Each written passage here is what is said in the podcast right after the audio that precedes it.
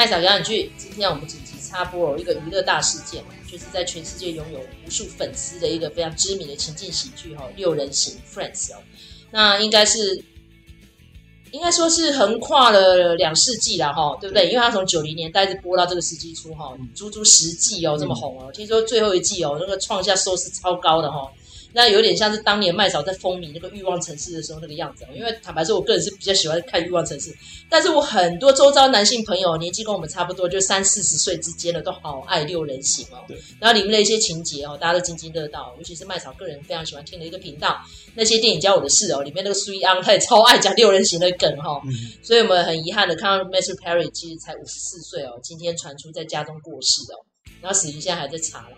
或者是在浴缸里面，嗯，就让我想到数年前那个天后哈，Whitney Houston 也是因为这样的哦，所以不知道是因为戒毒啊，还是怎么样的，又又要过量 overdo，不知道哈，所以我们不要乱猜测哦。但是我们还是要哀悼死者哦，那尤其是这个 Friends 对我们来说哈，都意义重大，因为他一路陪伴我们长大了嘛，嗯，好，所以发生这样的事情真的很不幸哈。那今天非常开心，就是 Cob 老师哈，我们今天碰面了，我就说，哎，我们来讲一下这件事情好不好？也是 Cob 老师跟我讲的啦，因为我就是我就是那个很喜欢六人行的的男子，就是十四岁壮年哦，大我们没几岁，所以遇到这样的事情，然后还有当年哦，我们那时候在看 Friends 的时候，是在什么样的情境，什么样的年纪哦？我们先让 Cob 老师跟大家打声招呼。哎，大家好，我是 Q B Cob 老师。哎哎，讲一下那时候你是怎么样爱上六人行的？六人行在播的时候啊，我我我那时候刚出社会。对，就是学校刚毕业，然后那个时候电视台啊，第四台啦，某一个第四台我记得，他会在十二点到两点，就是三更半夜，就连播六人行，一次播四集，甚至还播六集，我记得。啊，我那时候很晚睡觉，所以我就晚上就看六集，一次看四集很爽，对啊，一次半小时嘛。哎，那时候在之前你没有看情境喜剧，比如说应该说他看天才保姆啊什么？应该说六人行是到他完结篇我才看。哦，对，他在连等下连载中了，没有看。是完结篇之后，电视台会一直重播嘛？那有一阵子就是第四台，他晚上就是连播四集。那个时候我开始看，后来我有买全套的 DVD，真的假的？有啊，对啊，我有全套 DVD，十季耶，十季啊，对啊，就一盒嘛，对啊，我不知道应该是盗版的吧，这 就一盒啦。这跟我那时候买一罐，那那现在那现在 Netflix 什么也都看得到，因为它就是还是很热播啊。对，哎，你要看它结束多久？你现在还那么热播？哎，你要看那些演员，因为这个戏的分红，每个都赚很多钱。对啊，对啊，等于，现在还在赚。其实也不愁吃穿，我觉得。所以六人行对我来讲，它就是一个怎么讲？因为它的，因为我那时候一次看四集的关系，所以它变成说对他们人物的关系啊，跟一些剧情的进展，很快就可以 get 到。可是因为我第一次看的时候，他是跳，他有时候他跳着播，你可能先看到第十季，再回去看第二季，你就会觉得说，哎，他不是跟他在一起，怎么突然跟他在一起？就是说那个是有点跳的，对。但是因为因为像我们小时候那个飞跃比佛利，对对对，跳的播，对啊，是什么？就现在演到哪里这样？可是因为他这个六个角色的个性都太鲜明。所以说你太熟悉他们的会，你就是会讲这句话，你就会做那些事情，那他的笑点就慢慢出来，而且而且他营造的那个笑点非常的自然，因为你知道在美国这种喜情境喜剧是吧，就是观众会在现场笑，对，现场收是笑声嘛，所以他们就会去找观众最觉得最好笑的梗，然后排练出来之后演给观众看，观众就很自然的笑出声音来，然后把笑声都录进去。那我就觉得他是开创，本来就有这样的戏，可是六人行是巅峰。因为你仔细看，从六人行后也有喜剧，可是已经到不了这个巅峰了。哦，对了，对，包括它的架构，包括这六个人的关系，跟包括它的整个剧情的铺陈跟安排，还有笑点的时移。我想十一是说，你现在的时代再回来看六人行，不会觉得它退退流行，它的笑点还是会好笑。你懂啥？就是说，有时候你讲政治的梗好笑，可是你过几年看就没有那个梗。可他现他的梗就永远都会好笑，这就是 我真的觉得我跟 Cob 老师有一些喜好真的是截然不同。像他喜欢六人行，我就很喜欢看 Seinfeld，嗯，哦，那个欢乐单身派对。然后到现在麦嫂现在在休养当中，我还是会去点里面几集来看，因为就是反复看还是很好笑。然后六人行呢，对 Cob 老师来说还有一重大一点，就是他们里面演员他们私底下的交情，嗯，也蛮多梗可以讨论的，对不对？那第呃，因为我连他那个幕后花絮啊。因为前阵他们有在重聚嘛，对，我那个都看。好的，对，六人行它最有趣的是，因为其实演到后来啊，一开始最核心的角色是 Monica，对，那可是后来发现那个 Rachel 越来越受欢迎，就是珍妮弗·安妮斯顿嘛，珍妮弗·安妮斯顿红到后来已经兼差去拍电影，所以他的身价其实超过其他五个，但是因为他们交情太好了，所以他们要谈价钱、要谈薪水，就六个一起谈。嗯，所以珍妮弗·安妮斯顿也没有因为我很拽我就跑掉或者没有，我还是回来演这个戏。但是大家一起去跟制作人谈薪水，所以谈到第十季的时候，他们六个人都到一个天价，好像一个人一百万美金，对不对？对，忘记了，反正就是已经后续没有人再超过这个价钱，而且他们是一次六个人一起谈。那为什么？因为对观众来讲，六个人缺一不可。有你知道有的戏会这样嘛？演到几第几季，然后走掉。欲望城市就是这样。对，欲望现在还是这样嘛？不是，然后吵架然后不回来。可是他也才四个，对吧？你这不是六个人，然后而且就算了，他们后来只要谁结婚，六个都会全部到齐。哦，对。对，然后而且你知道，或者说谁跟谁在一起就会找他客串。那像马修派瑞他是演 Chandler，他演 Chandler，他其实不管他乐界嘛，或是什么事情的时候，他们其实六个人都去陪他。陪他度过很艰难的时刻，所以说他们交情是真的好。他们后来回来说，我们是真的好，可能有个群主现在还是会互动，还是很不错这样。那尽管有的人现在很红，现在可能转幕后，可是他们，我觉得他们交情很真诚，哎，这很难得。对，你等于说你要抽六个演员，各自有各自的个性，居然还可以好成好成这样。所以我觉得这个事情发生，他们其他五个演员应该很难过，应该很难过了，应该很难过，因为这个交情太久。对，那我看到那个娱乐媒体有记录哦，他已经戒毒了十五次哦。那曾经我们。频道的来宾呢，郑光南医师他有说过哈，说一旦你戒毒了，你身体已经除掉那些毒素，那你只要再复发，再用只要一点点的药量，有可能就会让你 overdo，哦，所以这是很危险的，所以我很怕，真的就是像我们讲那个天后惠妮休斯顿一样，对忍不住就试了，然后就哦缅怀他了哈。对，尤其马修啊，马马修派瑞他是他们在设计剧本的时候，其实会编剧家会先写好一些梗，然后去排练，可是他们有时候会发现啊，这个梗不好笑。这时候马修派瑞他有时候会出自己的意见，就说你改成这样讲讲看，然后就超好笑。所以他们其实都很认同说马修派瑞对这个六人行的剧本帮助很大，等于说他其实是里面最具有喜剧创意天分的，所以他提供一些笑梗，让他们这个戏可以进行的顺利，然后观众也都很喜欢。所以说这个他很有才华，光喜剧这一块他真的非常非常有才华。所以我就觉得很可惜啊，很可惜。他他就算不在幕前，他做幕后，他光他提供笑点的这些都是他的才华。就很可惜，他就是被毒品这件事情搞得他，而且他的吸毒的事情是他在拍六人行的时候就已经有的。你就看到有几季他的脸非常红啊，对，对，你看得出来就是他的身体有一些异状啊，对，然后身材变来变去有些异样的，那当然是很可惜啊，很可惜。好，那刚好跟 Kobe 老师录了这一集哈，我们前一天才看了《沉默骗局》，那我也蛮推我们的听众朋友们去看的哈。那一样就是在讲类鸦片药物啦。那这在全世界已经杀死了上百万人哦，这已经不亚于二次世界大战死掉的人哦，这是这么可怕的事情，到现在还在 going on。对，所以我真的觉得这个药物滥用真的是很恐怖的，这是全球的疫情哈，这个比 COVID 那些杀死人还多哈。是，所以 Matthew Perry 呢，他的演艺生涯虽然不是很长的哈，因为他人生这样。戛然而止，才五十四岁哈。嗯、他曾经有演过一个戏哦，我个人对他印象蛮深刻的。刚好今天 Kobe 老师提起来了，叫《重返十七岁》啊。对。那为什么这个戏呢？对你来说，这个电影很重要？为什么？这个电影我觉得拍的非常好诶，非常的有趣啊。因为他虽然马修派是配角了，他是男主角，对。可是因为那个谁，嗯，柴克艾弗隆嘛，对，柴克艾弗隆是演年轻时候的他，然后他就是其实主要是讲说他因为这些事情，然后变成年十七岁的他，然后回到高中嘛，处理一些他要处理的事情，这样子。但是马修派瑞是演年长的男主角，可是他的里面的表现还是非常的优秀，就是我会觉得很自然。对，虽然虽然焦点会在柴克艾弗隆身上，可是马修派瑞的演演绎的方式也非常非常优秀。那那时候我看就觉得哇，好棒哦！这六人行的 Chandler 他在拍电影，我就很期待看到他继续有这样的喜剧的电影的演出。可是后来就比较少，那一样问题，因为他的药瘾的问题，就造成导演不敢找他。哎、所以我这样比起来，就钢铁人很厉害。哦，对啊，哦，他年轻时候也几乎都在戒毒哎，对啊，对啊，然后现在可以活得这么好，这么开心，然后这么成功的，对，因为他戒成功了，对，对啊，我觉得他振作起来，他曾经因为毒还去坐过牢哎，对啊，严重到那样哎，他都有办法走过来，嗯，哎，我他为什么不赶快出自传呢？我一定会第一个跑去买。可是我我我最近也在想这件事情，当然我觉得欢迎就是听众可以留言，就说马修派瑞的个性。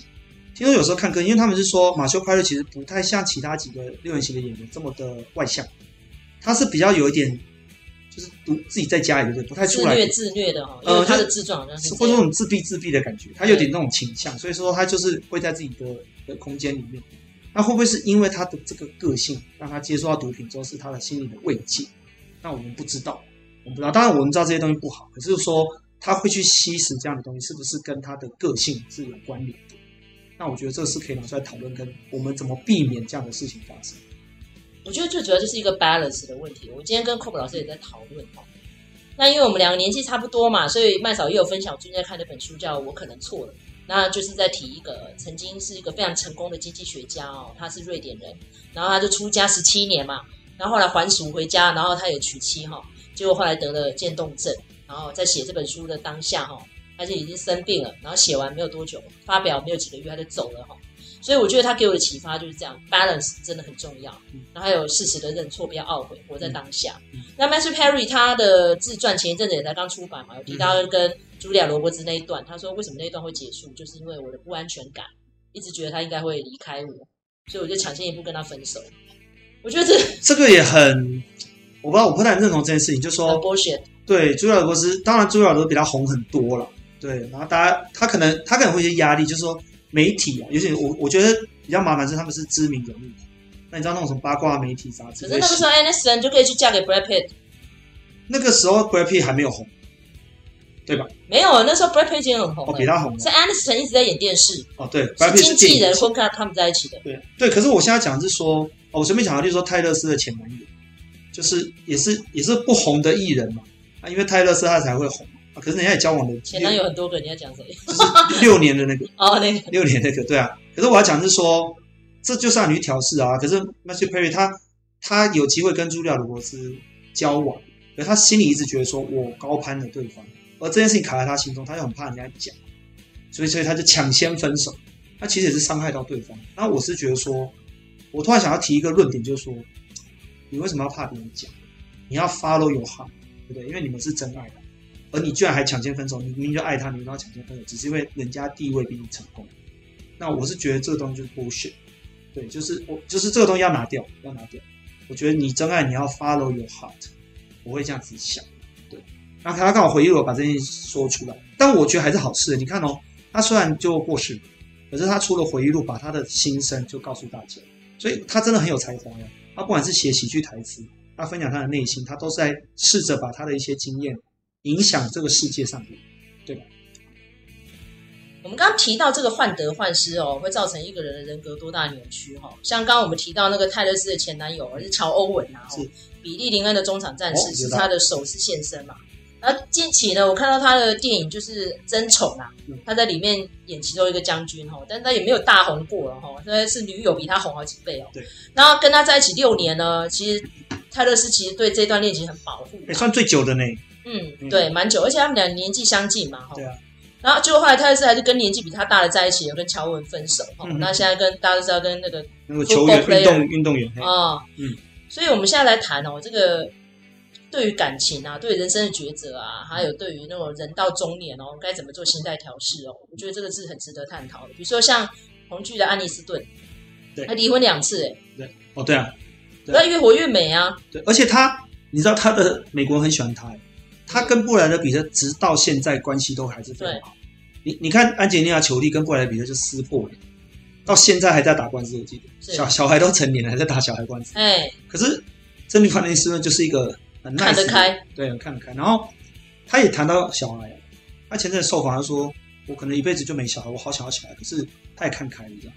然后他勉励其他有这种困扰的女性啊，就珍妮弗·安妮斯顿啊，就是他的人缘。在在美国的形象真的还是很好，就是说，因为我觉得他是第一个嘛，分手不出恶缘，然后交情还是很好，然后他自己他自己没小孩，他很小小的，怎么努力都没有用，他也很坦然的跟大众讲他的心境。那我就说，我觉得他这样的人生观，至少直到现在，他其实也没有以前那么红，可是我觉得他都看这些事情看得很开，然后很坦荡的面对他现在的状态，而且愿意跟大家分享。那。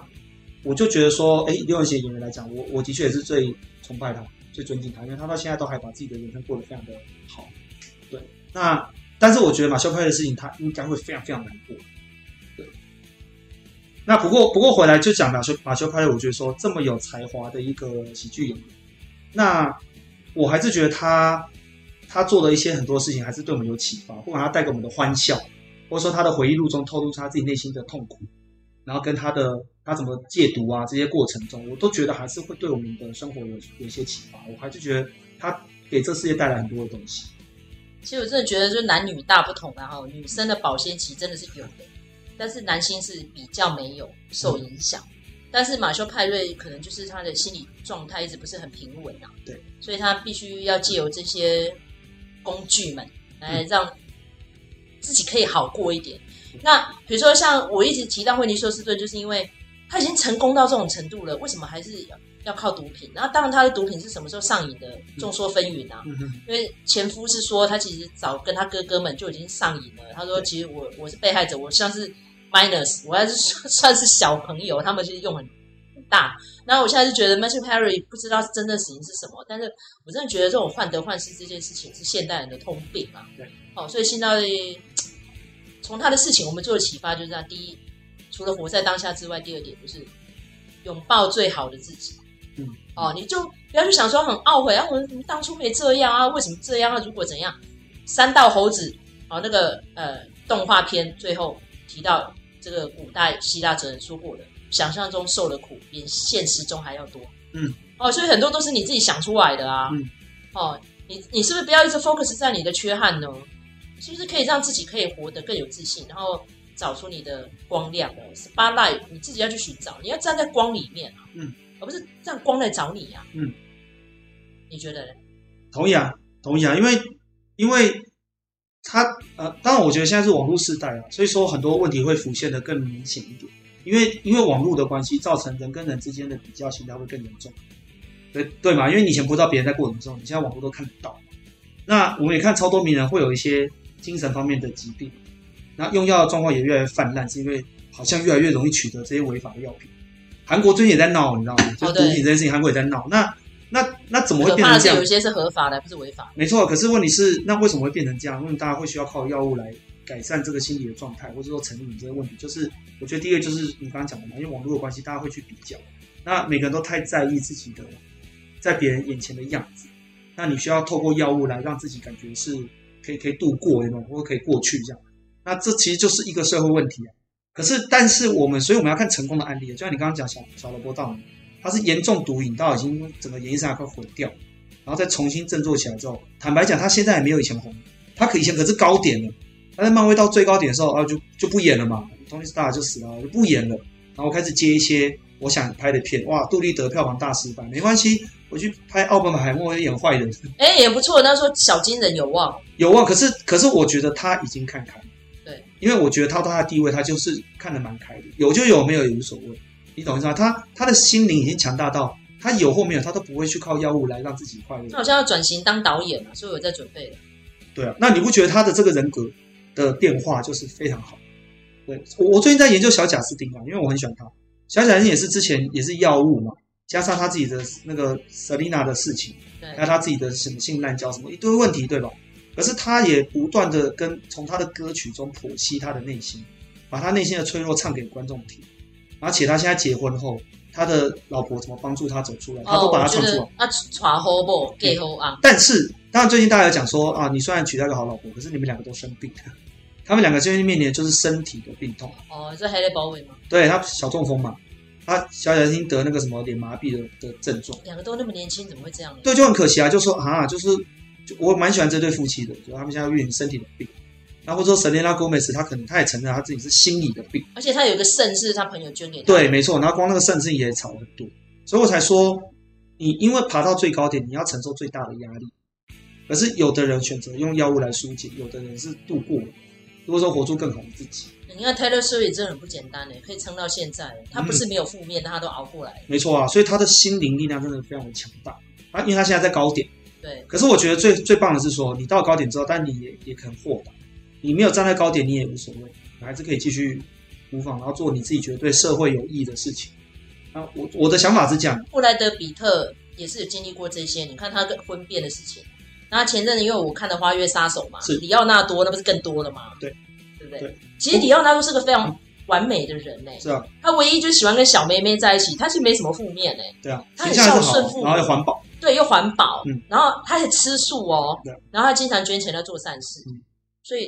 他有什么好被批评的？而且他不停的在投资自己的电影，因为你资源给因为你讲到 Brad Pitt，我就想到班艾弗列克。Brad Pitt 跟班艾弗列克两个人其实都有酗酒的问题，而且也都有离婚的问题。也就是说，婚姻的结束跟什么一样，抢小孩都那些老老样子。然然后电影卖座不卖座这样，这些东西其实都给他们带来很大的压力。然后他们都是借由酒、喝酒来排解痛苦，有的是毒品嘛，他们是酒。可是他们也最后发现自己有酗酒的问题，然后积极的想办法去处理他们。而处理到最后，你看他们在复出的时候拍出来的电影都很有质感啊，对不对？然后他们也感觉就是走出来一个新的生生命，对吧？就是说，可能婚姻的事情处理完了，该小孩该带还是要带，然后电影该拍还是要拍。但是他们豁达之后，他们会把他们的状态分享给观众。所以我我常看这些名人的一些有点像八卦，八卦可是看他们人生之后，其实你会反思到，他会给我们现代人带来很多的好的启发。对，那我觉得这是好事啊，这是好事。我觉得我们应该多看这些东西。所以马修派瑞当然是很遗憾，可是我觉得，那就他带给我们就是说，OK，那你如果遇到这种事情的话，你不要用这些东西去解决，你要用什么方式去好好的去过你的人生，然后发挥你的才华。那我觉得马修派瑞如果他还活着的话，他好，他也好适合走幕后。他不管写文情的东西，或是写喜剧的东西，他他他就是很有才华。对啊，他对啊，可惜他没有把自己的身体弄好，我就觉得这是可惜。对，因为他弄到很糟，所以要糟到要用人工肛门，我觉得那就不可逆了。嗯，哦，就有点像是当年看到 Robin Williams 选择这样的方式结束人生，我好难过。对，因为一来他是喜剧泰斗，二来我们是从小看他的戏长大的，后来是这样收尾哈。但我觉得人生就是酸甜苦辣啦，就选择你要走出什么样的人生。剧本怎么写都是掌握在自己手上，哦，所以希望我们的听友们哦，从这件事情能够得到正面的启发。我觉得这个社会已经太多悲伤了哈，难得我们活在台湾没有战乱，哦，然后我们也没有饥荒，我们也没有很大的经济的 crash，对。我们还算是很幸福的一个国度哈，那希望听到我们这期节目的朋友们，你要是喜欢的话，请在各大收听平台给我们五星评价，或者说可以分享给你的朋友们收听，或者喜欢寇博老师来做我们的嘉宾哈，所以在留言鼓励寇博老师要经常来麦嫂俱乐部哈，那陪麦嫂聊一聊哈，然后多增加我们一些可以讨论的一些点哈，然后增加我们的可听程度。感谢寇博老师，谢谢，好，谢谢，我们下次见，拜拜，拜拜。